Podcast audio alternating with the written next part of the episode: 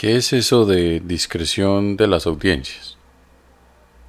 Si las audiencias tuvieran discreción, la mayoría de los shows de televisión no estarían en el aire. George Carlin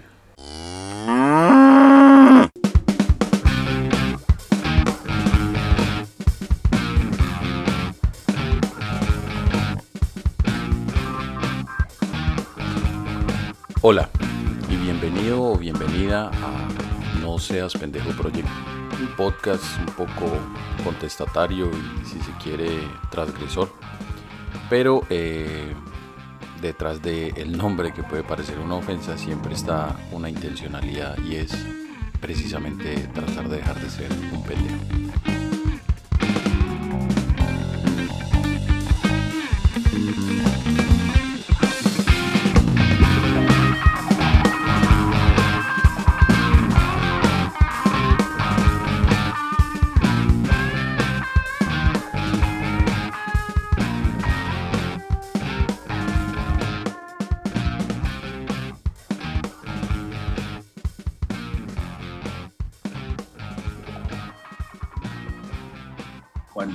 Parte del equipo, no sé si es el, el, el CEO o el jefe de estrategia de Emprendiéndola, ya habíamos hablado con Alex Parral en algún momento, pero ahora estamos hablando con Juan Diego, que es precisamente la otra cara de la moneda dentro de este proyecto y dentro de esta plataforma de medios para el emprendimiento en toda Latinoamérica, que hoy en día ya tiene dos productos gigantes que ofrecer. Y pues de eso nos va a estar comentando más cosas Juan, pero yo quiero arrancar preguntándote, Juan, ¿qué crees lo de valor? O sea, ¿qué, le puedes decir al público de no seas pendejo?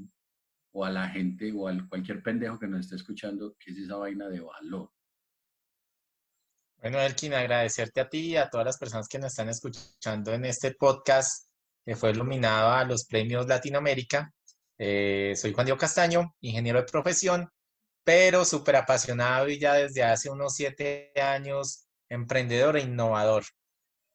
Bueno, llegando al punto de generar valor, eso se ha vuelto como muy, muy común y que todo el mundo quiere, o desde la consultoría o desde la empresa con sus productos y servicios, generar valor al cliente.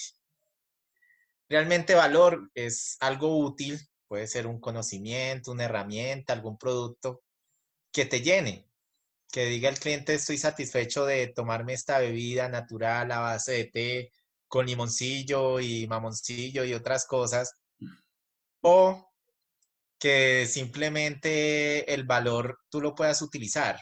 Eh, en algún momento, eh, estoy muy agradecido que todo el conocimiento que, que he tenido a lo largo de mis años siendo ingeniero electrónico, después pasé por el tema de tecnología, mucho tema de tecnología, después de proyectos, hice en algún momento un diplomado de gestión y montajes de bares y restaurantes. Todavía no he tenido el primer restaurante. Eso existe. Pero por ese diplomado. Ese diplomado existe en Bogotá, en una escuela gastronómica llamada Gato Dumas. Me costó casi la mitad de lo que me costó la especialización en gerencia de proyectos en una universidad privada.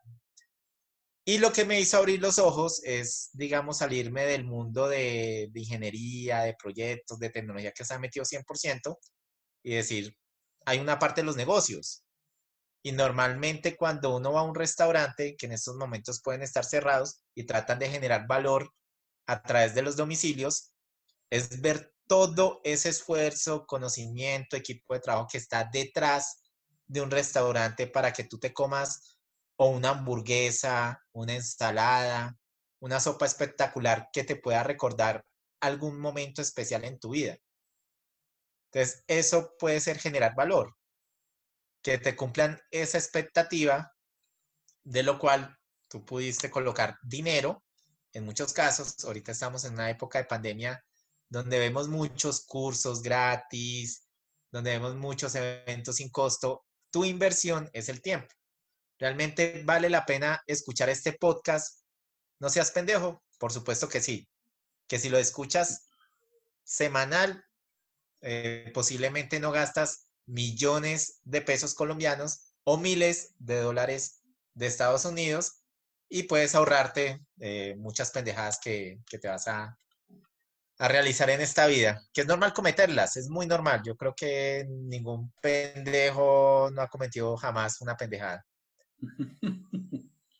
Cuando, cuando, cuando hablas de, eh, me parece bien interesante eso que por lo regular los ingenieros que arrancan toda la parte técnica tienen, tenemos, porque yo también soy ingeniero, pero como estamos hablando es con Juan Diego y lo importante es que escuches a Juan Diego, hay una capacidad de usar ese pensamiento modular, la capacidad de tratar de coger un, un, un gran problema, una gran situación problemática y cogerla y desbaratarla en pequeñas partes para luego armar unos pequeñas legos y ya de ahí como que quitar lo que no funciona muy bien y, reestructurar. Aunque la palabra reestructurar está mal dicha, lo que hacemos es deconstruir y luego construir nuevamente. Eh, Juan, ¿qué te ha tocado? ¿Cuál ha sido el elemento más grande que te ha tocado de construir en esta, en esta dinámica de, emprender, en este cambio de vida que tuviste? Primero, eh, yo vengo pues de, seis años trabajando en una empresa muy conocida eh, en Colombia, que todos los colombianos ven televisión ahí en ese canal. Eh, primero era creer que absolutamente todo el mundo funciona con esos procesos tan estructurados, que el conocimiento, el equipo de trabajo que uno tiene dentro de una multinacional es el mismo a la hora de emprender, porque realmente a la hora de emprender eh, puede ser emprender solo, es muy válido, o emprender acompañado con un equipo independiente o emprender dentro de una organización. Entonces, tal vez es tener esos conocimientos, esas habilidades que previamente te funcionó en otro rol en la vida, que pudo haber sido en una multinacional, que esas mismas capacidades la puedas aplicar en tu emprendimiento. Tal vez puedas aplicar un porcentaje, pero a eso súmale el tema de mercadeo, de vender, las habilidades comunicativas, eh, el seguimiento y control pues a la hora de hacer las cosas, que, que simplemente utilizar términos como tengo el mejor servicio o el mejor producto del mundo, entonces todo el mundo viene a comprar, es totalmente falso, muy falso. Entonces es, justamente eso, eh, quitarnos esa etiqueta que, en la universidad nos dieron de ser ingeniero o algún otro tipo profesional y nos toca eh, autoaplicarnos otras etiquetas como vendedor cuando necesiten dice, claro, yo estoy vendiendo todo el día mi emprendimiento o mi empresa. Cuando ya vienen en temas de impuestos, entonces, claro, entonces me pongo la camiseta de contador financiero para realmente eh, cumplir esas metas y así con todas las etiquetas que uno puede tener durante el emprendimiento. Entonces, eso es lo más difícil que me ha costado para mí. Eh, después de seis, siete años emprendiendo, eh, ahorita sí educando en temas de mercado digital y de ventas. Antes lo hacía de manera natural, ahora sí, me estoy educando en esos temas. Y otra parte es que uno dice mucho que, que soy de todero y soy capaz de hacer de todo. No, no lo hagan. Es la mayor pendejada del mundo que uno es el hombre orquesta. No lo hagan. Déjense asesorar, eh, acompáñense de asesores, de consultores, de esos amigos que tienen esos consejos claves? Yo eh, entendía, por ejemplo, el paradigma que tenemos del, del entrepreneur o entrepreneurship, emprendedores emprendimiento, es el, es el, es el paradigma norteamericano, ¿cierto? Pues las sobre todo de, de Estados Unidos. El tema ahí es un tema de, cultura. Primero que todo, el anglosajón tiene una forma de hablar que es muy al grano, es parco, si se quiere, bastante asertivo, si se quiere. Nosotros adobamos mucho la píldora, ellos te la dan de una y decides si sí o si no. Lo que pasa es que se especializaron en hacer que tú no dijeras no, ¿cierto? Eso, es el tema del marketing. Eh, ¿Cómo, cómo, cómo tú que has logrado tener una visión una panorámica en, Latinoamérica, cómo es esa nueva tendencia? Porque lo que estamos viendo ahora es una nueva ola precisamente de la adopción de un modelo paradigmático, pero que, poco, poco nada corresponde con la realidad cultural latinoamericana.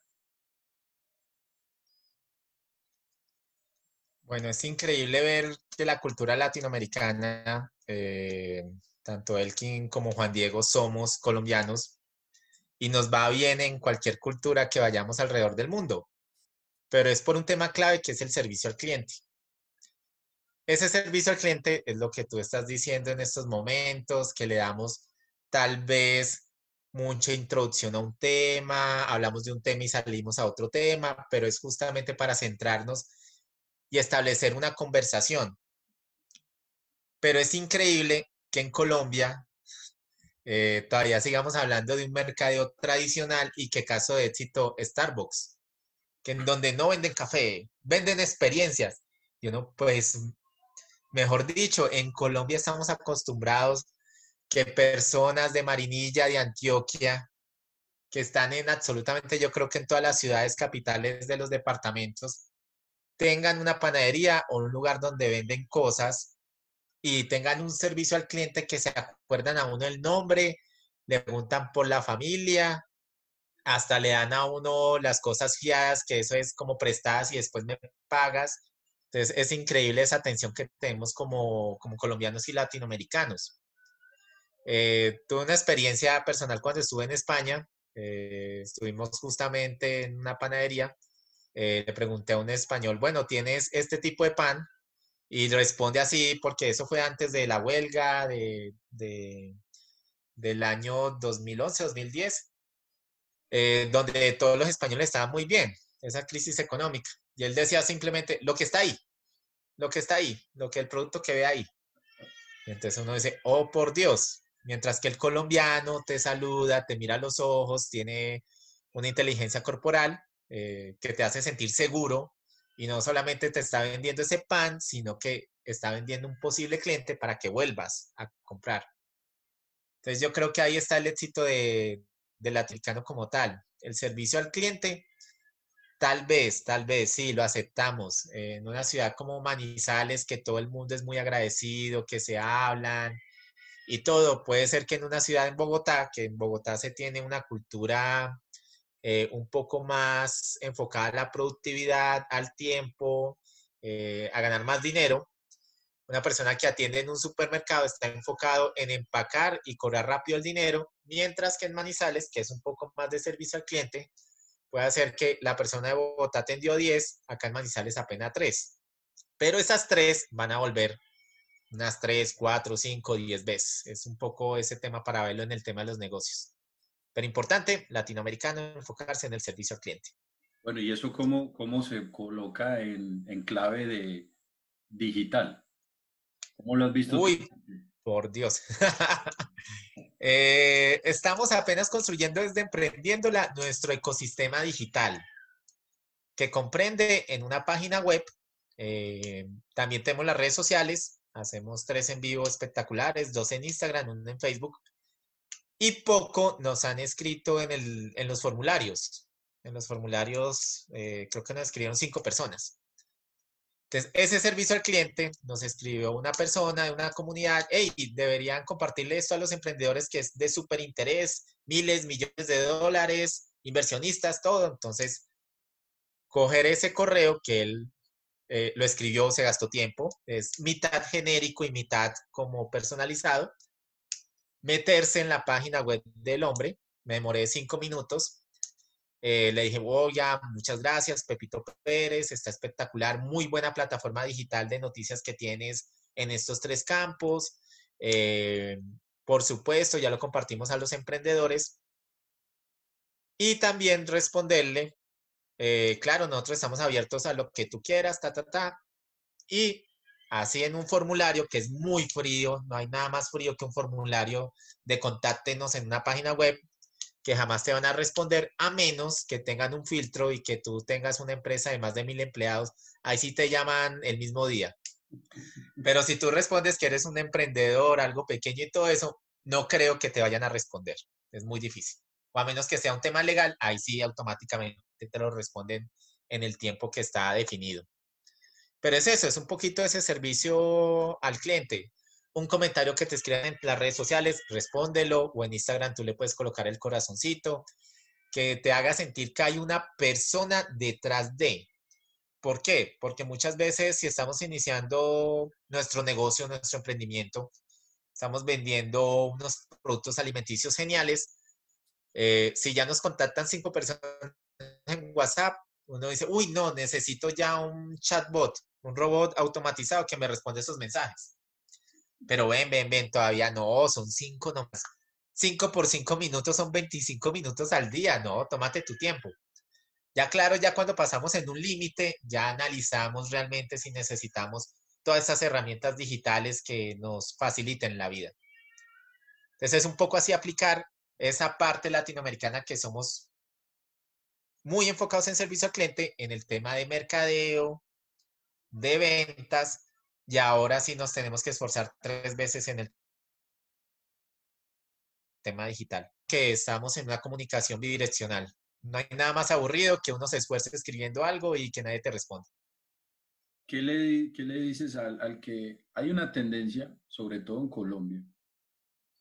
Aunque yo he tenido la oportunidad pues, de trabajar gracias a, a la vida en, ya cinco países distintos en Latinoamérica, pero por lo particularmente en Colombia somos muy dados a la forma.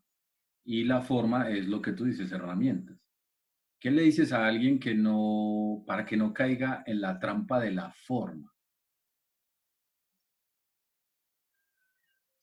Bueno, para que no caiga en la trampa de la forma, primero voy a el fondo. El fondo es cada uno de nosotros.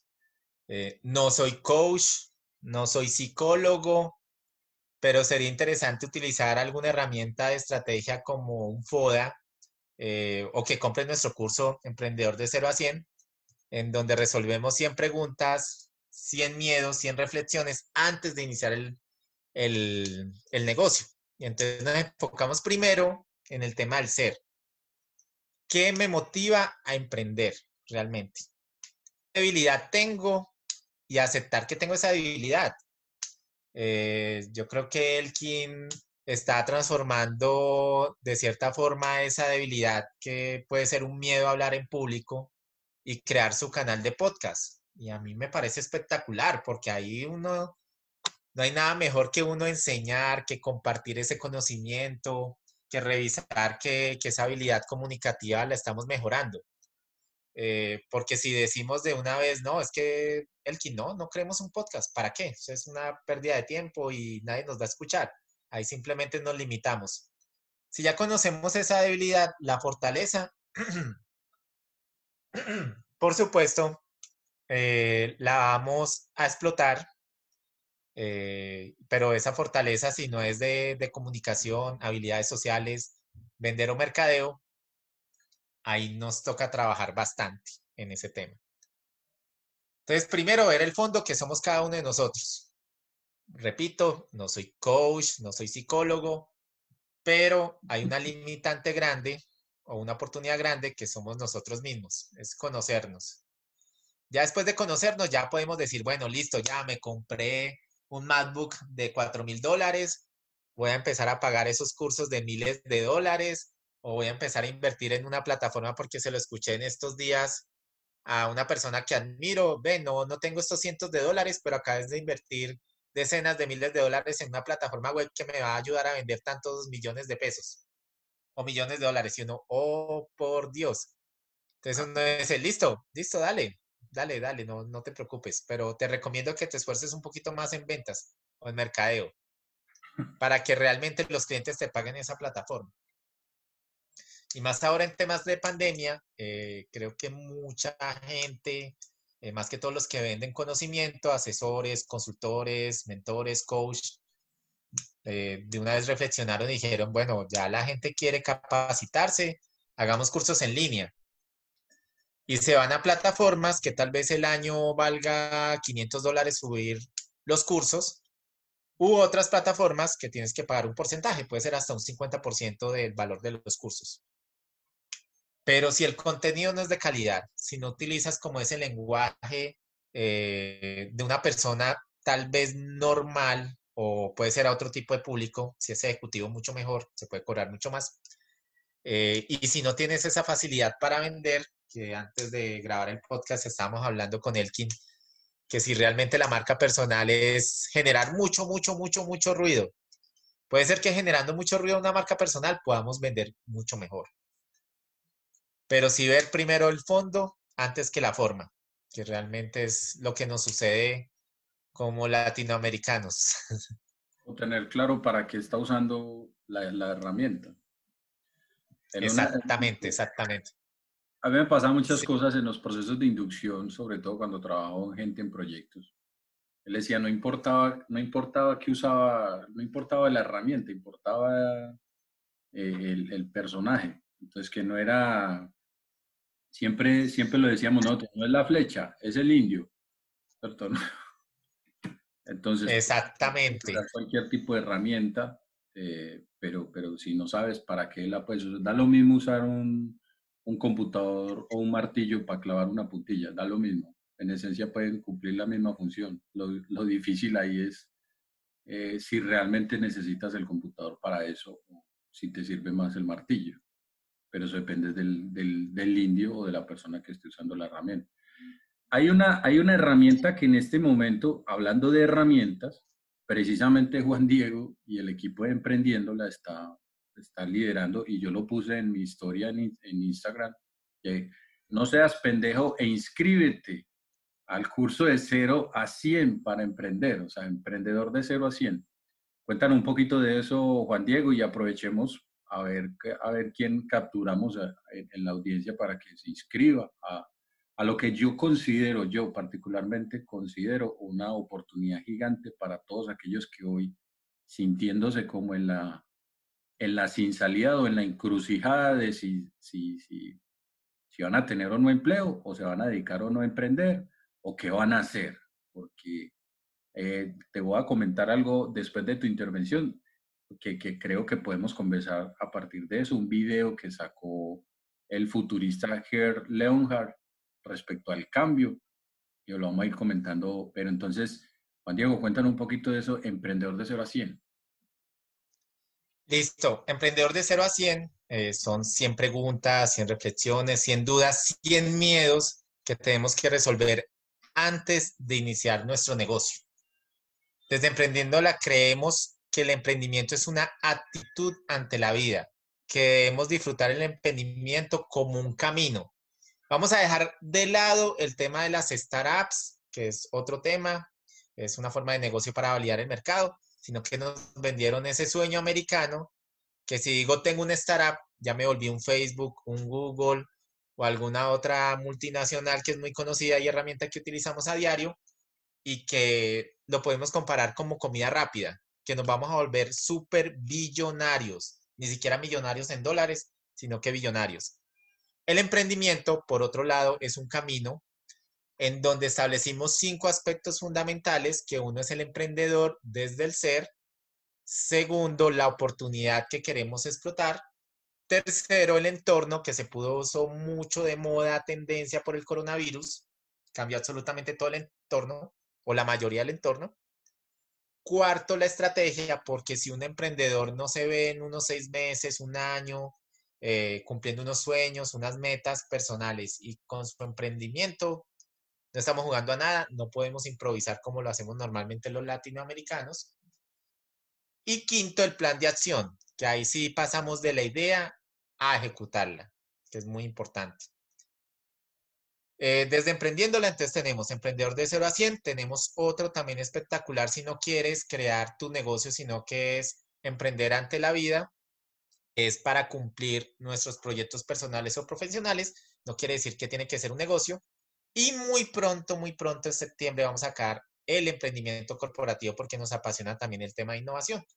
Y el emprendimiento corporativo une lo que es el emprendedor con toda la parte de innovación corporativa. Es espectacular realmente. Entonces queremos que se inscriban. Eh, no estamos cobrando como los gurús o expertos que vuélvete millonario en una semana. Eh, es un curso que tú lo tomas a tu tiempo. Eh, si lo quieres tomar en un mismo día, dale, pero si quieres analizarlo, aplicar todas esas herramientas que le estamos compartiendo. Se pueden demorar entre dos semanas y cuatro semanas y el valor está entre 25 dólares y 60 dólares. Está demasiado barato y yo creo que es una herramienta espectacular. Tal vez, como decimos en Colombia, nos estamos dando en la cabeza, pero es justamente para compartirles esas herramientas. No pierdan miles de dólares, inviertan decenas de dólares para no cometer esas pendejadas. Bueno, y hay que decir que Emprendiéndola es una marca de garantía con respecto a eso. Ellos llevan ya mucho rato y tienen una red de trabajo, un networking brutal a nivel de, del emprendimiento, de lo que puede ser el ecosistema del emprendimiento y la innovación en Colombia y en Latinoamérica. Tienen ramificaciones hasta Chile, tienen ramificaciones hasta Estados Unidos, así que eso es algo pues que, que creo yo que es digno de mencionar. Aunque también yo en este podcast discuto mucho el tema de que uno tenga que mostrar como los apellidos, las credenciales. Eso es muy latino, muy, muy de los españoles del tiempo de la colonia. Si ustedes se acuerdan de Simón Bolívar, Simón Bolívar tenía como 20 nombres antes de, llamarse Bolívar. Simón de la Trinidad, no sé qué, y 20 mil apellidos y títulos que al final redundaban en, en, solo títulos. Entonces, eh, desde No seas pendejo, tratamos como de que, hombre, eso no es lo que importa, lo que importa es el fondo. Y créanme que emprendiéndola eh, le, le apunta mucho a eso, empezando pues por que lo que están ofreciendo en esta primera instancia es como, vea, emprender es muy jodido, emprender es muy difícil, emprender no es un camino fácil. Y créanme que antes de empezar a emprender, pues nadie te está ofreciendo hoy en día, y esto lo puedo decir porque tengo la, la digamos que la, no la autoridad, pero sí tengo la tareita de estar consultando gurús y todo este el tema del emprendimiento, porque como lo que vendo yo es precisamente que no sean pendejos, entonces en el emprendimiento eh, me he dado la tarea como investigar estos falsos gurús y todos estos.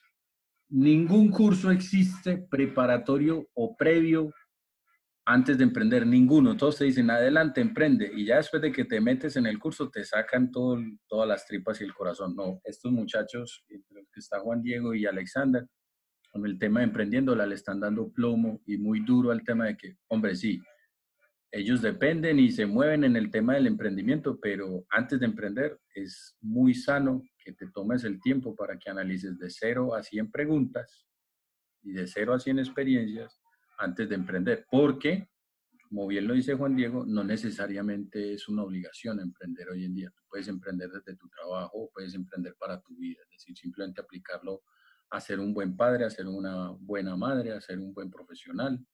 Y, y, eso no te va a quitar nada ni te va a demeritar, porque ese es el otro sueño, Juan Diego. Nos están vendiendo un paradigma de que entonces todo mundo a la calle y dedíquense a emprender. ¿Qué piensas de eso? Sí, es totalmente cierto. Eh, el recurso más importante cada uno como persona es el tiempo. Entonces, pues más allá del dinero que se puede conseguir o recuperar, es el tiempo. Entonces, si quieren emprender, tómese su tiempo, así sea tres meses, seis meses, de analizar en qué va a emprender. Eh, voy, a, voy a hacer dos dos, aspectos aparte, totalmente aparte, dos tiempos diferentes en la vida. Uno puede ser de una persona que haya trabajado bastante profesional, con posgrados, ha tenido la oportunidad de trabajar en cinco países por fuera de Colombia. Y otra persona que tal vez está trabajando o está recién salida de una universidad, del bachillerato, y no ve como otra opción que iniciar su negocio. Entonces, digamos que en Colombia se habla mucho de, arepa o empanada, entonces, digamos, el que sobrevive, que es la segunda persona, tal vez como opción de vida solamente puede vender eso y pues si no vende, no come. Eso sí es un emprendedor de, para sobrevivir. Eh, yo creo que el Estado, eh, todo el ecosistema que dice Elkin, ellos pueden invertir en programas para que, digamos, cambie el carrito donde hacían las arepas, eh, que ya no le eche un tipo de aceite, sino que otro tipo de aceite, que le hable bonito al cliente y pues que pueda mantenerse y tal vez en algún momento pasar de un carrito de arepas o de empanadas, pasar a una empresa, un equipo de trabajo de hasta cinco personas. Ese es un emprendedor que está sobreviviendo, eh, es válido, uno lo, encuentra bastante. En un país como Colombia que nos dimos cuenta por el tema de la pandemia que la mayoría de personas ocupadas eh, no son empleadas, sino que son independientes y son informales. Entonces, si ellos no venden en la calle, entonces no comen. Esa es una segunda persona. Sabemos que hay muchos programas, eh, todas las alcaldías, eh, yo creo que todos los países del mundo están enfocados como para desarrollo económico para que ellos salgan de ese punto. Ya tenemos a otra persona, nombrémoslo Pepito Pérez. Pepito Pérez, ya después de viajar por el mundo, cinco países, eh, ya está muy etiquetado como un líder, puede ser en operaciones o en otro lado, entonces, tal vez él diga, quiero emprender porque estoy cansado, digamos, de, la jerarquía organizacional o de que mi jefe ya no me respete los tiempos en el trabajo, me envíe el correo al domingo a las 2 de la mañana pidiendo mi información el lunes a primera hora. Él tal vez salga a emprender y quiere emprender con ese conocimiento y con algo específico que él hacía. Tal vez al salir de la organización y diciendo, bueno, yo ya no quiero que mi jefe me esté controlando, sino que quiero aplicar esos conocimientos para el mundo. Pero al darse cuenta que fue absorbido en el trabajo en esta multinacional, puede ser difícil aplicar esos conocimientos. Y más que todo en el tema de ingeniería o en el tema tecnológico, eh, bueno, ya se ha cambiado en los últimos cinco o seis años. Ya escuchamos esas comunidades de agilismo, las comunidades de proyectos que le abren un poquito a uno las puertas. Eh, ya uno dice, no tengo amigos por fuera de mi trabajo y mi trabajo me absorbía el 100% del tiempo. Entonces, tenemos dos situaciones, yo sé, los diferenciamos bastante. Pepito Pérez, profesional, entonces ya se da cuenta que tiene que invertir su tiempo, tal vez también su dinero o su infraestructura, sus contactos para el nuevo negocio y puede estar diciendo, hasta de pronto es que tengo un mini emprendimiento. Entonces ya cuando empieza a decir mini emprendimiento, porque está ganando miles de dólares, pero empieza a ganar centavos o tal vez unos pocos dólares, con el mini emprendimiento ya se colocó la primera limitante. Eh, también puede estar el Pepito Pérez, que es muy soñador, que dice, bueno, listo, ya dejé este trabajo, entonces me puse a emprender y ya empecé a ganar dos, tres, cinco veces más de lo que ganaba en la multinacional. Puede ser, pero eso es una oportunidad como en un millón, yo creo. Pero pues la vida eh, nos muestra esas pendejadas que estamos cometiendo y también eh, puede ser que nos dé unos golpes de gracia como para decirle, oye, Pepito, no, bueno, listo, tú tienes un etiquetado, pero mira que, que termina siendo un, en Colombia se, se llama eh, que le paguen a uno por prestación de servicios con unas cuentas de cobro. Eh, debe haber un documento muy similar en otros países del mundo. Entonces, pasamos de ser empleado a ser un emprendedor independiente. Es válido que el único servicio que tenemos es nuestro conocimiento, que también es muy válido. Entonces, es ver realmente hasta dónde uno quiere emprender.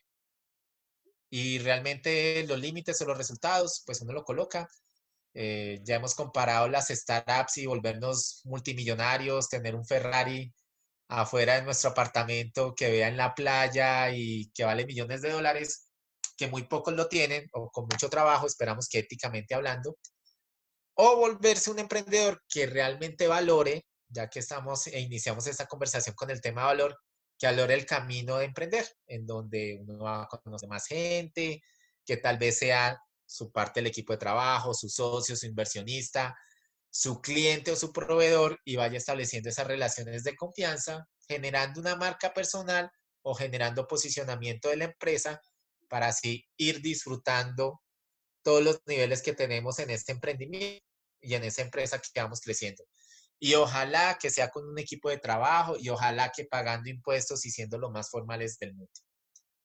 Entonces es interesante todas las maneras de emprender que podemos tener eh, y pues que disfrutemos el camino del emprendimiento realmente. Que no sea solamente me quiero volver multimillonario, que me gane 10 mil, 20 mil dólares cada semana, utilizando las redes sociales que normalmente utilizo para entretenerme. Oh, excelente. Juan, yo te voy a hacer porque quiero indagar y meterme más a fondo en el alma, en la persona de Juan Diego y le voy a plantear a partir de ahora tres preguntas no apta para pendejos. La primera pregunta no apta para pendejos es, ¿cómo elegiste ser lo que eres hoy, Juan Diego? Bueno, yo creo que la vida nos va llevando por, los puntos. Eh, estuve en piloto automático casi hasta los 30 años. a las personas que les gustan los muñequitos animados, me acuerdo mucho de un compañero de universidad que decía que toda la vida vivía en una pokebola, como Pokémon. Entonces, esa pokebola no nos hace ver realmente cómo es el mundo. Eh, nos dejamos guiar Estuve en un colegio espectacular en Neiva, en el Huila, eso queda al sur de Bogotá, en donde es la capital mundial del bambuco. El bambuco, para los que no conocen, es una música, es un folclore, eh, pero ellos se autodenominan así, capital mundial del bambuco. Yo no he escuchado bambuco más allá de Colombia, tal vez sí en otros países, pero pues no más allá, pero es la capital mundial. Entonces, desde un colegio, eh, con un papá muy reconocido en ingeniería, entonces yo dije, quiero ser ingeniero.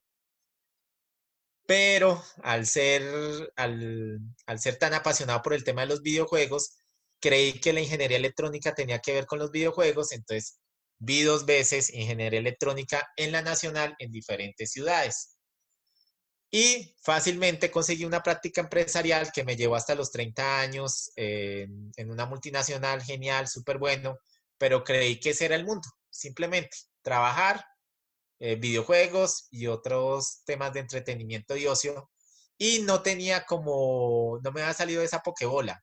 Creo que esa pokebola tal vez se le rompió a muchas personas con el tema de la pandemia, a otros no tanto, pero creemos que la vida es solamente trabajar en una multinacional, eh, tener un buen sueldo, por supuesto, unas buenas prestaciones de ley y disfrutar entonces unas vacaciones a otro lado del mundo una vez al año, cambiar nuestro apartamento eh, una vez cada cinco años, cada siete años, cambiar nuestro carro cada dos años.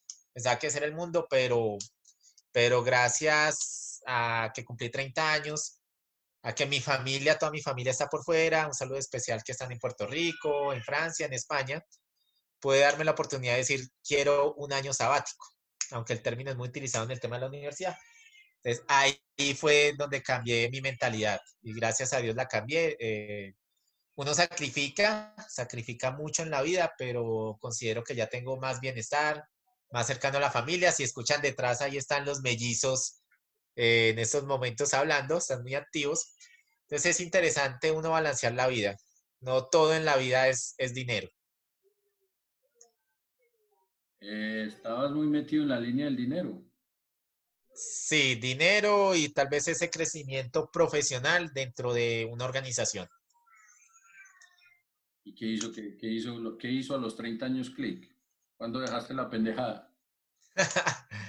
A los 30 años, eh, lo que pasa es que yo creo que Elkin y yo somos de esa generación entre mitad generación X y mitad generación millennial. Eh, las personas que tuvimos el placer de utilizar herramientas como Latin Chat o MSN Messenger, ya empezamos a validar el, el poder de la conexión o el poder de hablarnos con otras personas. Entonces, al ver, eh, un saludo muy especial a, un gran mentor en esa empresa que estaba trabajando y que me lo encontré muchos años después, ya se pensionó. Eh, él me decía que en esa organización él perdió los mejores años de la vida porque estaba en piloto automático. Eh, me lo encontré ya haciendo ejercicio, estaba menos, menos obeso, menos gordo y pues con una sonrisa. Entonces creo que ya uno al ver que hay una, vida de, por fuera de esa organización, no quiere decir que todos los que trabajan en organizaciones grandes eh, esté mal, no, no, es una elección de vida, uno ser empleado, líder en una organización, hay unas organizaciones que son geniales para trabajar, sino que también uno tiene que ver los retos o uno cómo se ve 10, 20 años hacia el futuro. Entonces también es, es interesante uno plantearse esas preguntas de estrategia. Y lo otro fue que a los 30 años hubo, un cambio. Eh, primero fue que que el área que lideraba era externa, yo la asumí en el tema interno, habían como 12 personas trabajando ahí. Y fue chistoso porque eh, la, la, persona que admiro y pues era mi jefa, jefa, jefa, Pulma Blanca, ahorita se, ojalá que no escuche ese podcast porque me mata. Eh, ella siempre tuvo dos valores, que fue la transparencia, un valor supremamente ético y claro y profesional, y la segunda era la excelencia operativa. Si uno ya habla de excelencia operativa, eh, puede ser espectacular, muy bueno, que todo funcione como un reloj, pero no tiene la estrategia. Tal vez ese tema de estrategia, de ver un poco más allá de lo, del, del día a día, lo que estamos trabajando, eso fue lo que me motivó a decir, no, yo ya me quiero dar el año sabático, tengo mi familia por fuera, eh, estuve seis meses en Europa espectacular, conociendo cultura, personas, eh, grandes monumentos del mundo y también en Puerto Rico, en Estados Unidos, espectacular, brisa, sol, playa, reggaetón, salsa. Entonces eso es lo que a uno le abre realmente los ojos. Y a los 30 y un poquito más, eh, llegué a Medellín porque estaba en Francia, en París, y abrí un periódico estaba en la casa de mi tía, ella tiene la fortuna, es un apartamento con una vista a la Torre Eiffel espectacular, para los que no tienen, no han ido por ahí, es, es genial. Y llegó el periódico Le Monde de France, El Mundo. Y en la primera plana era un día normal, no era un sábado, domingo, un día prime time de, de los periódicos. Decía el cartel de la innovación, que era Medellín. Entonces es, un juego de palabras porque Cartel de Medellín está supremamente ya, ya no más, por favor, no más Cartel de Medellín o el otro personaje que es muy conocido en el mundo. Eh, pero hablan cartel de innovación y me puse a leerlo y yo, uy, ¿cómo así? Y están entonces innovando desde Colombia, ¿qué es innovación? No sabía ni que ni siquiera que era innovación. Llegué a Colombia porque ya me había gastado mis ahorros, una mano adelante, otra atrás, y lo que tú decías en estos momentos que la flecha y el indio era una época 2012, 2013 en donde toda la gente estaba criticando las redes sociales.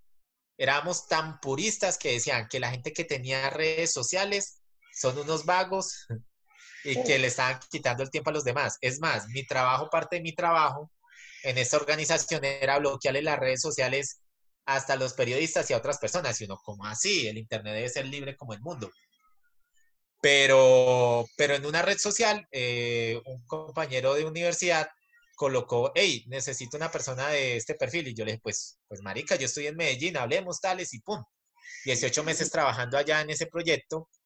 Entonces fue interesante ese cambio y que la vida nos va llevando.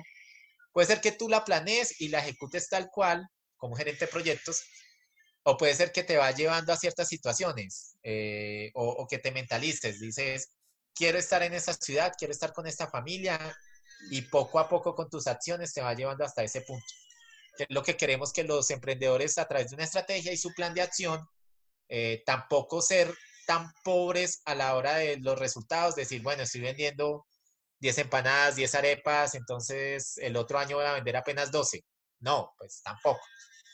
Ni tampoco decir, estoy vendiendo 10 arepas, el próximo mes voy a pasar de vender 10 a un millón. Tampoco seamos eh, mesurados, eh, miramos muy bien lo que nos proponemos en la vida. Entonces, todos esos golpes lo llevan a, que en estos momentos estamos con emprendiéndola, trabajando fuertemente por el emprendimiento. Eh, sabemos que, muchos podemos ser incautos a la hora de emprender, pero si ya tomaste esa decisión, cree que no estás solo, puedes disfrutar ese camino y tienes muchas opciones a la hora de emprender. Y también es válido transformarse, innovar, o en estos momentos, que es una palabra que están utilizando en toda Latinoamérica, reinventarnos.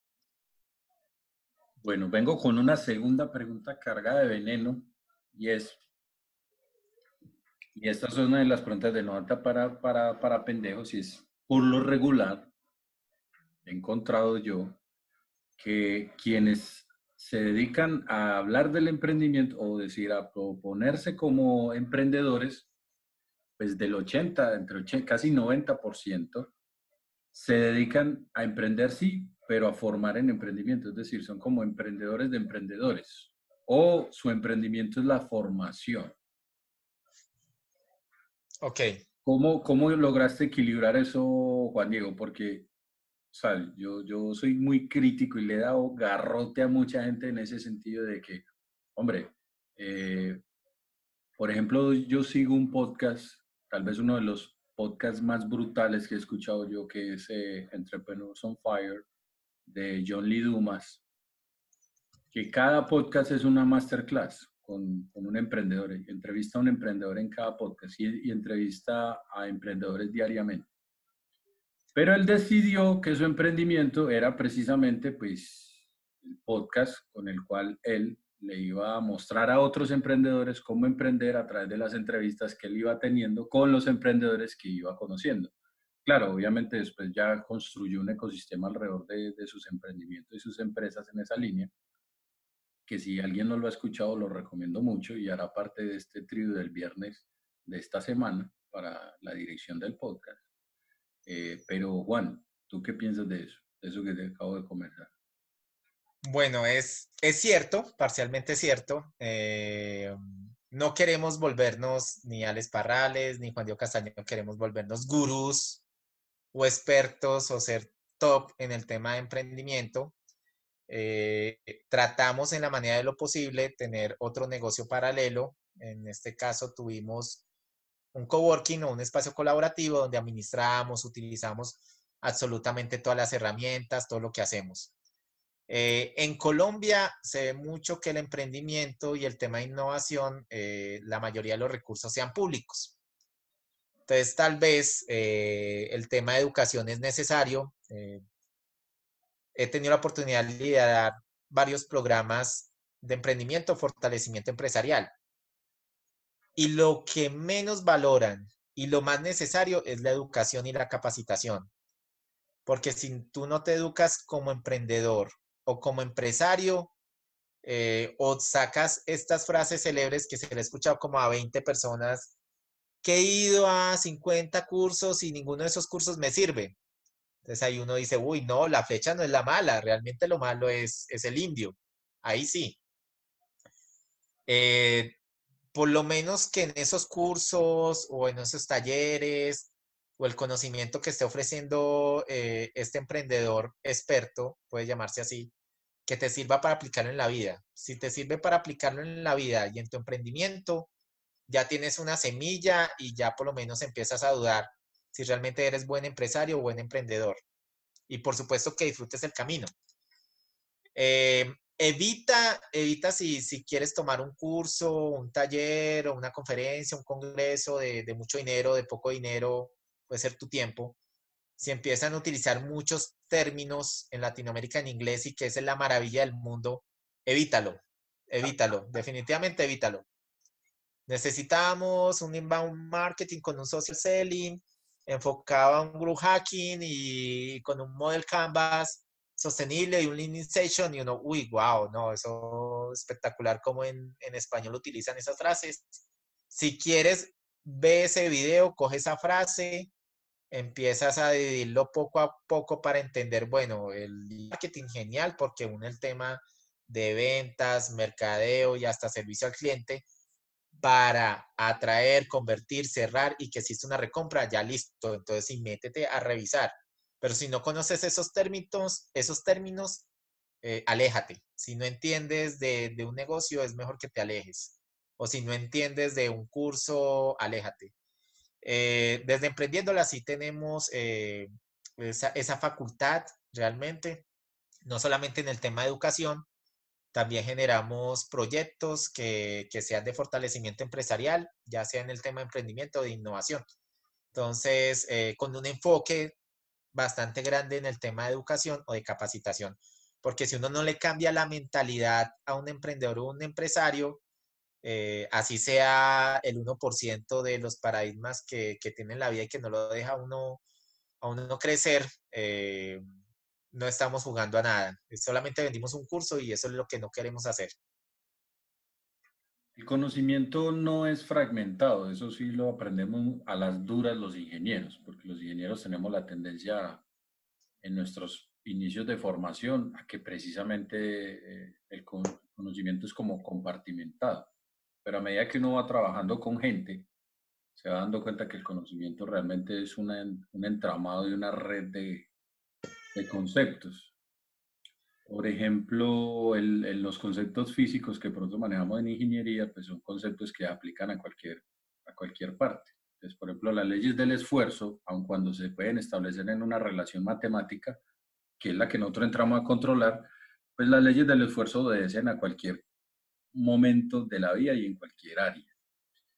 ¿Por qué, ¿Por qué, estoy abonando el terreno para esta pregunta? Porque esta pregunta que le voy a plantear a Juan Diego, me parece que él la ha contestado en, unos, en otros espacios donde lo he escuchado y me parece supremamente poderosa la respuesta que ha dado y es, ¿por qué hay una tendencia, eh, porque hubo una tendencia primero en el desarrollo personal, yo me acuerdo muy bien de muchos libros de desarrollo personal, y por ahí tengo un podcast con Armando Carrasco en el que nos damos golpes con el tema del desarrollo personal, pero ahora como que la segunda oleada, hubo una oleada de desarrollo personal y gurús y libros y autores y, o sea, hay de todo, y hoy hay una segunda oleada, pero en el tema de emprendimiento, con cualquier cantidad de, autores, modelos, eh, eh, líneas de desarrollo, eh, sectores de, esto. Y, y, esto no lo quiero decir que fue fruto de la pandemia. La pandemia lo que hizo fue evidenciar eso, porque como nadie estaba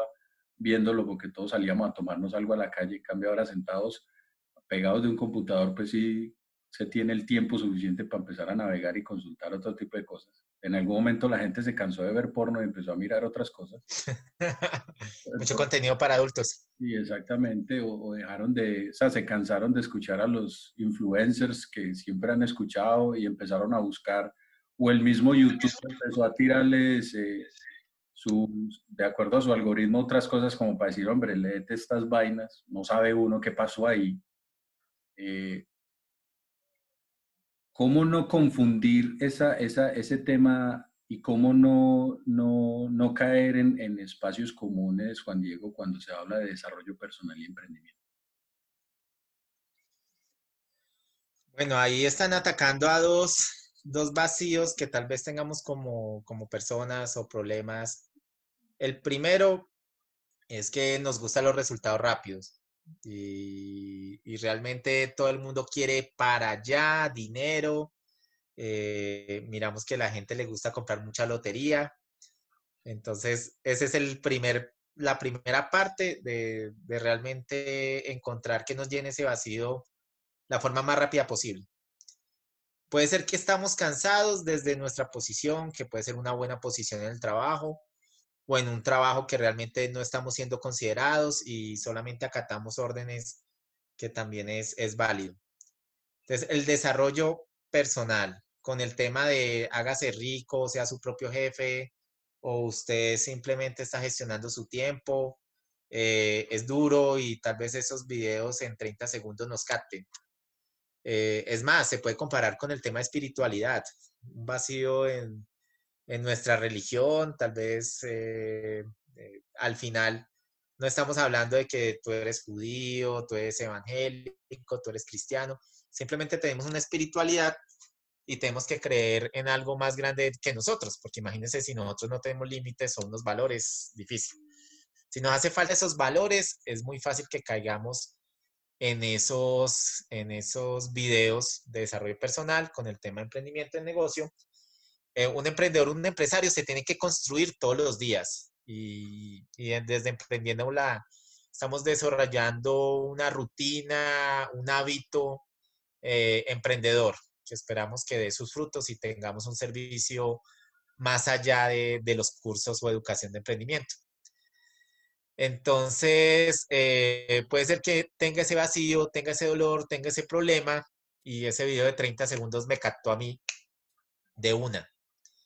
Y tal vez al empezar a escuchar a estos personajes mostrándote miles de dólares, de euros, dice, claro, eso es lo que yo quiero. Yo quiero ser como él, que tiene un yate, un jet o un apartamento con vista al mar o una casa gigantesca.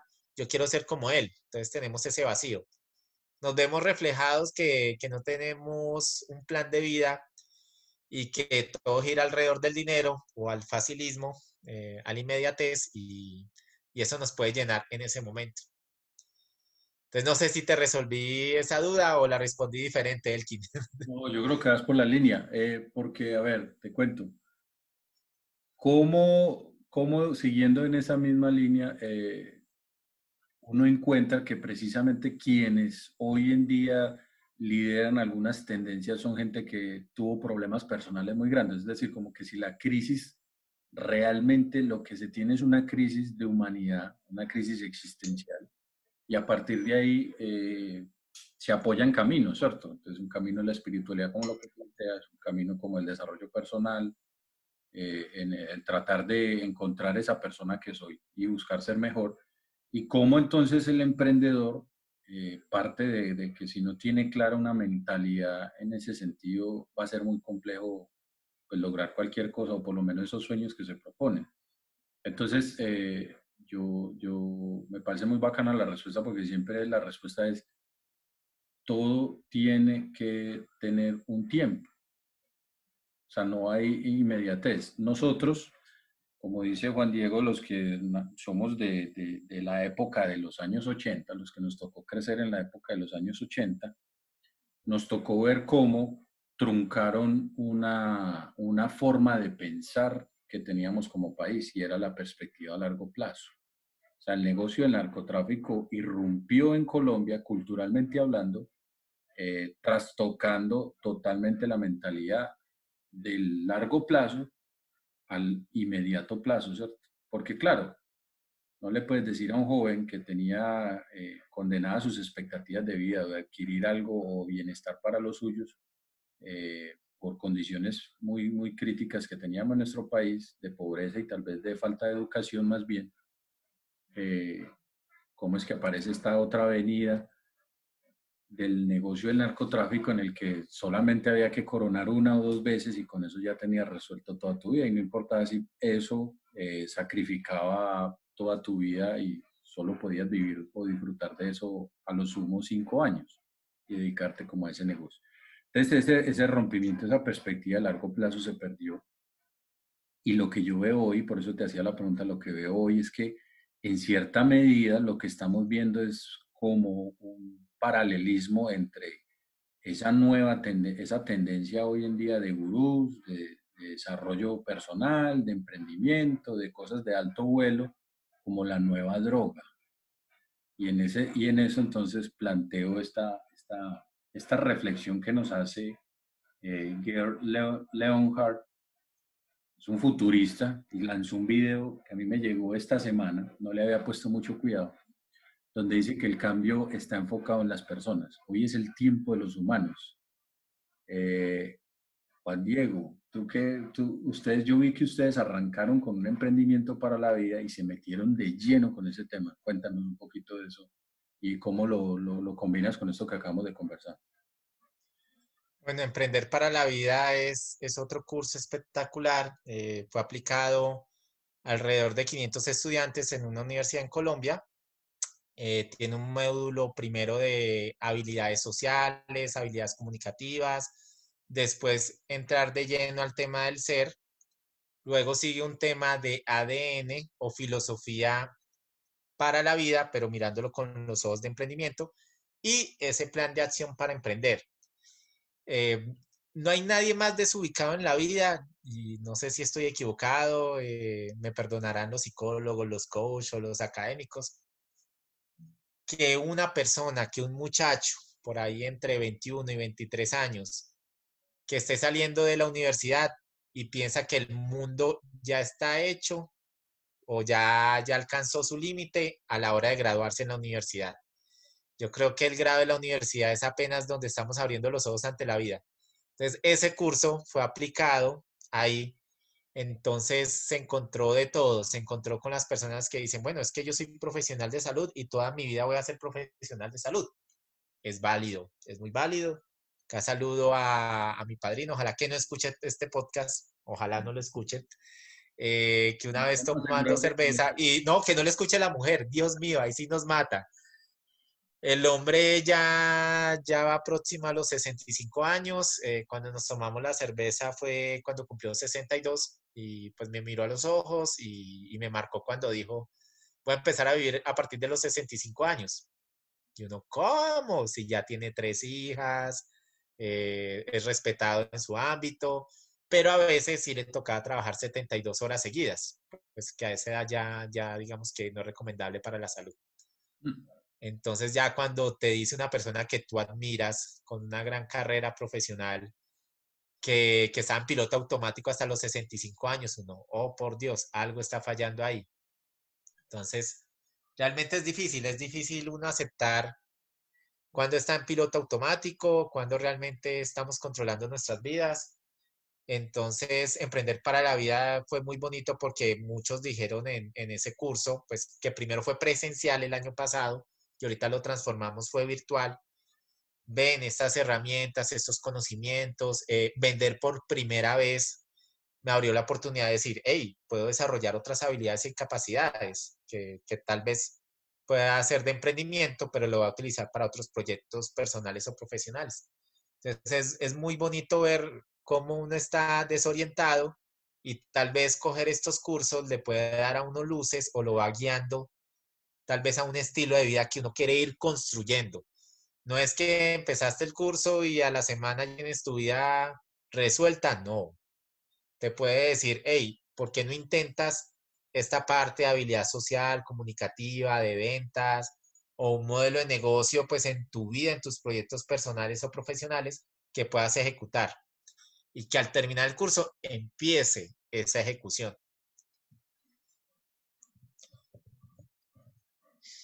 Un, un, una de las cosas que siempre trato de hacer en el podcast es que la gente que nos acompaña nos recomiende libros, lecturas en sus conversaciones, a que, lee, que, qué vaina le trae como, que le dejó inquieto para que alguien diga, bueno, este libro le puede servir a alguien. Yo no sé si ustedes recuerdan, yo no sé si, la, si, si alguien que nos escuche recuerda, pero hubo un momento en, la en, el, en, el prime time de la televisión colombiana, un programa que se llamaba Expedición Robinson, que era una vil copia, burda copia latinoamericana de lo que... Survivor. Survivor. recuerdo muy bien un personaje que siempre les decían que para poder irse a la isla, que escogieran una o que llevaran una, una algo personal, ¿cierto? Una un objeto, tenía que llevar un objeto. Y, y todo el mundo se reía del que se llevaba un libro todo el mundo se, reía de, y creo que hubo dos personajes, uno que fue un matemático que se llevó una Biblia, creo que fue, sí, en el primer, en el primer expedición Robinson, creo que fue. Y es de mi tierra, es del Huila, que se convirtió en actor. Se convirtió en actor. Eh, y se llevó, no, él se llevó la Biblia, ¿qué libro se llevó? Se llevó, fue un directorio telefónico cuando eso tenía como más de 600 páginas y era grandísimo. Exacto, se llevó un directorio, exactamente. Directorio telefónico. ¿Cuál sería ese directorio que tú dirías, bueno, si se va a ir para la isla, para donde sea, a pasar páramo, pasar hambre, a, pasar las de San Patricio, llévese este libro porque si no, lo, si no le da de comer, por lo menos lo va a mantener entretenido. Ay, Dios mío. Eh, yo le doy muy duro al tema de, de, las startups.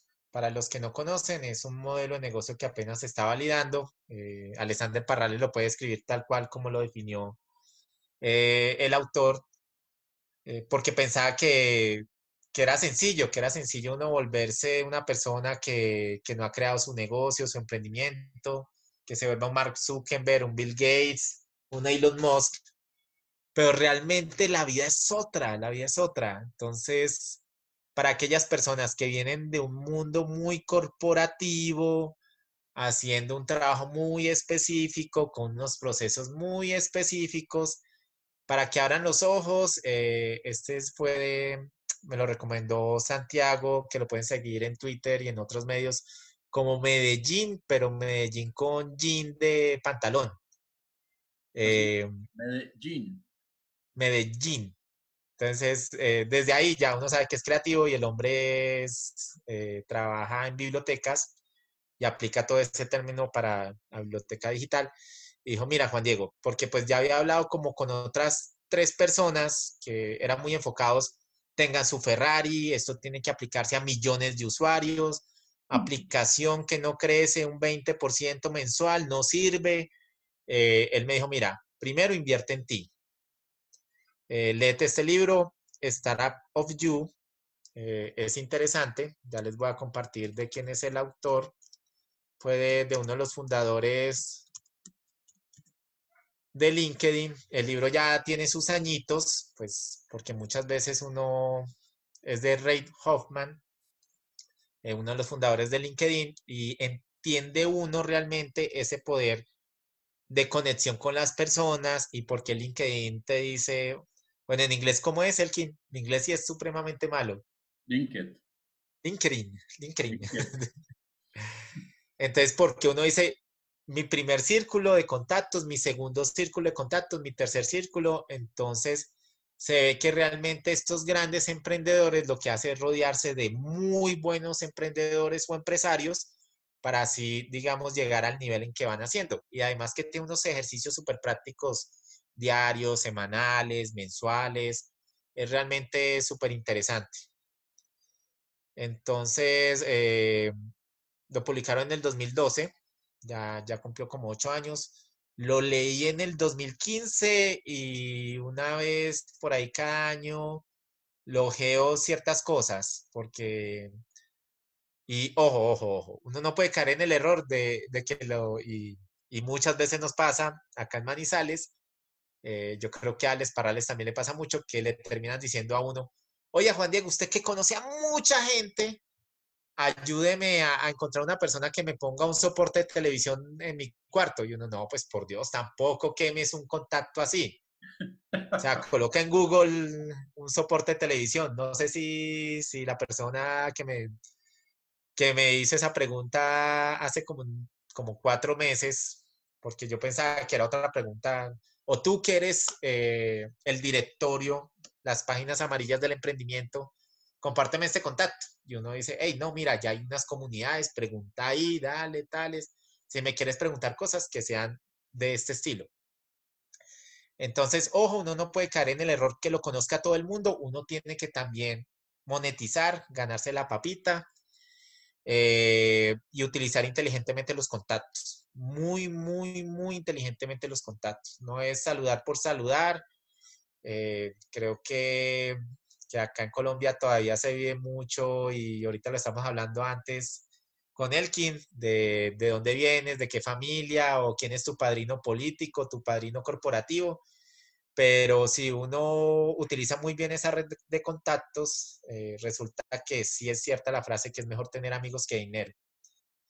Entonces es interesante para las personas que quieren eh, crecer su, red de contactos profesionales. Eh, si uno lo utiliza bien, el término es networking profesional. Eh, no, es, no es networking de marketing, que es otro tema y estamos hablando de multinivel. No, es una red de contactos que uno puede tener, súper recomendable. Es relacionamiento, relacionamiento. La palabra en español es relacionamiento, como dice Juan Diego. Ese, ese anglicismo se nos quedó del tema de networking, que simplemente es trabajando la red o relacionamiento. Sí, y ojo que vengo de ingeniero electrónico y certificado Cisco, que networking es otra cosa, es internet, cableado, wifi, seguridad informática, que también se cambia ese término. Pasé de, digamos, de networking de cableado o de wifi a pasar tarjeticas o tarjeticas digitales en estos momentos. De hecho, el término networking es un tema, es un término netamente técnico, es aplicado simplemente a redes de, de comunicación. A redes. No más.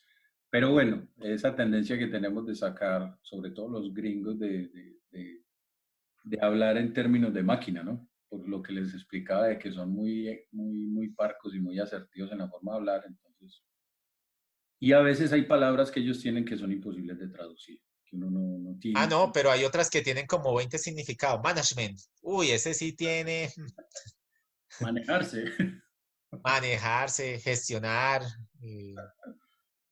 Bueno, entonces ahí Project Manager, el Project Manager en Colombia es, si uno dice que uno es un gerente de proyectos, donde el gerente tiene el más alto título, no tiene que ponerse como profesional de proyectos porque sino le está quitando el puesto al gerente de la empresa. Exacto, exactamente. Eso, eso, eso, tengo una experiencia ahí muy, muy graciosa con eso, porque mm, trabajando en Panamá, yo tuve que montar un departamento de proyectos dentro de una empresa. Y claro, cuando le presentamos esa estructura pues del área de proyectos, del área de proyectos, que tenía sugerencias, no, pero ¿cómo me vas a quitar el puesto a mí? Me dijo el dueño de la empresa. Yo no podía de la risa. Claro. No, o sea, no, no tuve cómo aguantarme las ganas de reírme y me tocó reírme. Pero ojo, ya, ya estabas colocando un nivel 3 de oficina de proyectos. Ya estabas entrando bien, súper bien. Sí, porque estábamos ya, no, y es que ya nos estábamos moviendo muy duro con el tema de, en ese momento la ampliación del canal de Panamá. O sea, ah, súper. Eran, proyectos pues, de muy alto vuelo, por lo menos para lo que se veía aquí en Panamá. Y bueno, pero entonces, eh, yo eh, eh, recomendaría otro libro en esa línea de networking, ¿cierto? creo que lo tengo por ahí. Voy a decirles a, los que nos estén escuchando. Precisamente es un libro que llama Networking. y les voy a decir la autora para que lo tengan ahí. Y si no, ya saben que en las notas del podcast siempre les dejo se llama networking estratégico. Y ese networking estratégico habla precisamente de lo que dijo Juan Diego, que nuestra red de contactos es una red de valor en esencia. Es una, un círculo de confianza, es un círculo de conocimiento, es un círculo de, de, muchas experiencias que bien aprovechado, y cuando hablo en términos de bien aprovechado, no estoy hablando de manipulación, eh, Estoy hablando de simplemente entender que uno es el promedio de los cinco amigos que lo rodean. Dice alguien así, que uno es de la calidad de los cinco amigos que lo rodean. En colombiano no lo decían así. Dime con quién andas y te diré, quién eres. Exactamente. Bueno, Juan Diego, otra, te voy a hacer otras dos preguntas para saber un poquito más de ti y es, música, ¿qué música te gusta? Ay, Dios mío, eh, en el colegio estuve con unos amigos, un saludo especial a Gasca, Algarra y Cortés. No, Toda esa gente que le gustaba el tema era puro metal, puro, puro rock. Factor común, común en los emprendedores, el rock. Sí, sí, sí, el rock creo que nos abre un poquito la mente. Eh, últimamente admiro mucho el tema de reggaetón, pero no es la música en sí, sino que es cómo se mueven ellos en la industria. Es increíble cómo, cómo colocan tres, tres reggaetoneros que tal vez canten cinco segundos apenas en una canción de tres, cuatro minutos, pero están ahí las tres marcas. ¿Y cómo utilizan esa estrategia? Ellos saben de networking. Uf, eso saben de, y son muy estratégicos. No, el tema de Bad Bunny. Bad Bunny, bueno, listo, mucha gente lo criticó que el mejor compositor del año y que dio una clase como profesor invitado sobre, sobre política, porque él ayudó junto con Ricky Martin y otros artistas a tumbar al gobernador de Puerto Rico. Entonces dígame, ¿cuál académico politólogo ha logrado eso en el mundo? Entonces puede ser un académico, pues decir, a mí nunca me van a invitar allá, pero es que ellos lo demuestran es con hechos, o sea, aplicar un poquito la teoría a la práctica. Entonces no quiere decir que me encante Bad Bunny ni nada de eso, que escuche reggaetón, pero sí estoy admirando mucho esas estrategias que utiliza esa música urbana. Y por supuesto... Esa estrategia que tú planteas la aplicaba mucho la Motown. Recuerda que la Motown tenía, eh, era un label y tenía varias productoras, o sea que no era, no era la, o sea, la marca era la Motown, pero tenía varias productoras. Entonces te vendían Motown, pero te te traían a todos los artistas de todas las diferentes discográficas de las que era el label y hacían esto. Y eso es lo que toca decir, lo que se está haciendo, lo que se empezó a aplicar hace yo no sé cuántos años eh, con el tema de reggaetón y por eso es que hoy en día pues tenemos reggaetón hasta en la sopa. En todos lados música urbana. Es, es ah, totalmente cierto. Cosa, que, que, que se quitaron el nombre de reggaetón y empezaron a usar un término que fuera más universal. Ya trascendieron, ya, digamos, es como, no sé, cuando los Jackson Five eran una música diferente, entonces ya le pusieron a toda esa música pop y entonces el rey del pop y, todos los términos, entonces ya trascienden y trascienden en, en las épocas, yo creo, pero sí, sí es un poco ese tema. Ah, no, y en Colombia existe, uff, Messier Periné, eh, Puerto Candelaria, Puerto Candelaria eh, de Medellín, ellos son unos empresarios, tienen hasta su productora Melín Producciones, entonces apoyan a otros artistas. Y tienen un, ahorita escuché en diciembre, sacaron eh, Yo me llamo Cumbia, una versión alternativa espectacular. Senderito de Amor, en una voz, esa cantante también de Julio Jaramillo, espectacular. Para las personas que, que estamos en ese sándwich entre los millennials que no se acuerdan de nada de cinco años para atrás y los de la generación X un poquito más atrás, puede ser escuchar esos mismos ritmos colombianos, pero con otro con otros sentidos interesantes, muy interesante el tema de música. O sea que tú eres de la generación de la guayaba. ¿O no te tocó Sí, eso es lo que venga, lo que venga.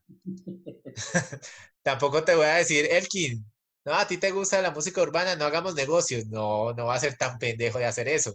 No, eso no se puede. no se puede. No, no, no. En el tema de negocios no se puede nombrar ni corriente política, ni de religión, ni tampoco el tema de orientación sexual, ni espiritualidad, ni tampoco el tema de música o equipo de fútbol, un equipo de, deporte. Porque si no, se puede, se puede dañar un negocio bastante. Bueno, don Juan Diego, muchísimas gracias por haber estado con nosotros. Yo sé que hubo preguntas incómodas. Eso es lo bueno de No Seas Pendejo Project, el podcast, que a través de buenas conversaciones y sobre todo buenas reflexiones, trataremos de abrir la mente para que dejes de ser un pendejo. Eh, ¿Cuál ha sido la mayor pendejada que hayas cometido, Juan Diego? Que me arrepiento o que no me arrepienta. Ah, no, pues si uno no se arrepiente, entonces no hizo, no fue una pendejada. Eh, pensar que puedo controlar el mundo, eso definitivamente no. Tenemos que adaptarnos eh, ante las situaciones que da la vida, así de sencillo. Fluir. Si uno piensa que va a controlar el mundo, uno recibe los golpes más grandes en la vida.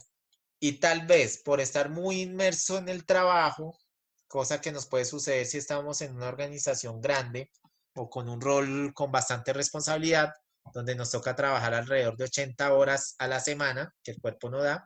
No quiere decir que sea 80 horas en la oficina, ojo pues, sino que sacrificamos los domingos con la familia, los sábados.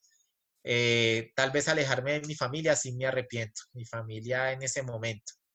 Ya después veo algunos amigos que todavía siguen en piloto automático y digo, bueno, pues bien por ellos que, que están amasando su pequeña fortuna, pero siguen perdiendo tiempo con la familia. De eso sí me arrepiento bastante. Mucho, mucho, mucho, mucho. De acumular millas y no, y no experiencias. Sí, acumulan millas y tal vez creen que las recuperan con las dos semanas de vacaciones. Eso no es verdad. Eso sí no es cierto. Para nada. Juan Diego, muchas gracias muchas gracias. Una reflexión final que quieras dejarnos o algo. Ah, y sobre todo tus redes y dónde te podemos encontrar. Ah, por supuesto. El emprendimiento no es una carrera contra el tiempo para volverte millonario. Eso sí, no es el emprendimiento. Es de emprendiendo no estamos fomentando volverte millonario en tan poco tiempo. No, no, no. Desde emprendiéndola creemos que el emprendimiento es una actitud ante la vida y que disfrutes ese camino. Y las redes sociales, entonces nos pueden encontrar en Facebook como arroba emprendiéndola, facebook.com emprendiéndola, para los de la otra generación que somos viejitos y que todavía nos gusta buscar así. Eh, Instagram, Twitter, LinkedIn como emprendiéndola.colombia. Es el bombillito, pero en una forma de eh, amarillito, estamos haciendo unos envíos espectaculares, lanzamos la segunda temporada, así como la segunda temporada de No Seas Pendejo Project, pero emprendiéndola en vivo, en donde estamos enfocándonos que la innovación tiene que ver mucho en el tema de emprendimiento. Entonces, súper invitados a vernos, a que ingresen en nuestros cursos, que se comuniquen con nosotros, nosotros sí contestamos. Así nos acabó de escribir una persona en Facebook, por ahí tendrá 18 años, más o menos, y nos escribió que si nosotros queremos ser socios capitalistas de la empresa y, que estaba necesitando 60 millones de pesos. Respondimos que no somos expertos en inversión, pero con mucho gusto que nos siga viendo nuestros cursos, nuestros videos, para ver si se quita ese paradigma que para emprender se necesita dinero. 60 millones de pesos, alrededor de 20 mil dólares. Entonces, ese muchacho tal vez vio otro programa con inversionistas y dijo, quiero emprender y necesito mucha plata. Tal vez alguna persona de la familia o amigo le prestará algo y pues pueda iniciar y que cometa las pendejadas que pueda cometer, aprenda esas pendejadas y que sí disfrute su vida como emprendedor. Bueno, muchachos, jóvenes, jovencitas o jovencitos, o tú que nos estás escuchando o que me estás escuchando, eh, primero que todo te agradezco nuevamente la confianza, el tiempo, el espacio que has dedicado para instruir tu mente y escucharnos botar un poco de escape en este camino de dejar de ser pendejo. Nuevamente le agradecemos a Juan Diego el espacio el tiempo y eh, estén atentos a las notas del capítulo, las notas del episodio que vamos a dejar en, en el en el site de, de, No Seas Pendejo Project. Ya saben que es www.noseaspendejo.info. Es decir, ¿por qué le pusimos punto .info? Para eso, para informarte. Entonces, www.noseaspendejo.info. Y como siempre, eh, invitarlos a que se suscriban a la lista de, semanal que llamamos el trío del viernes, donde simplemente les tiramos tres datos o tres recomendaciones para que pasen el fin de semana entretenidos y alimentando el cerebro con curiosidades, recomendaciones y datos que les pueden servir. Entre otras cosas, para, como dice Juan Diego, abrirnos al emprendimiento como estilo de vida y no como algo que nos va a llevar a salir, a salir de la pobreza, como una forma y una actitud para vivir y enfrentar los riesgos y la, y la, y la alegría inmensa de vivir. Bueno, Cuídate mucho, estaremos atentos a, estén atentos a nuevas, eh, nuevas sorpresas que estamos sacando desde No Seas Pendejo Project. La próxima semana haremos el anuncio y atento a nuestras redes sociales. Cuídense mucho, chao.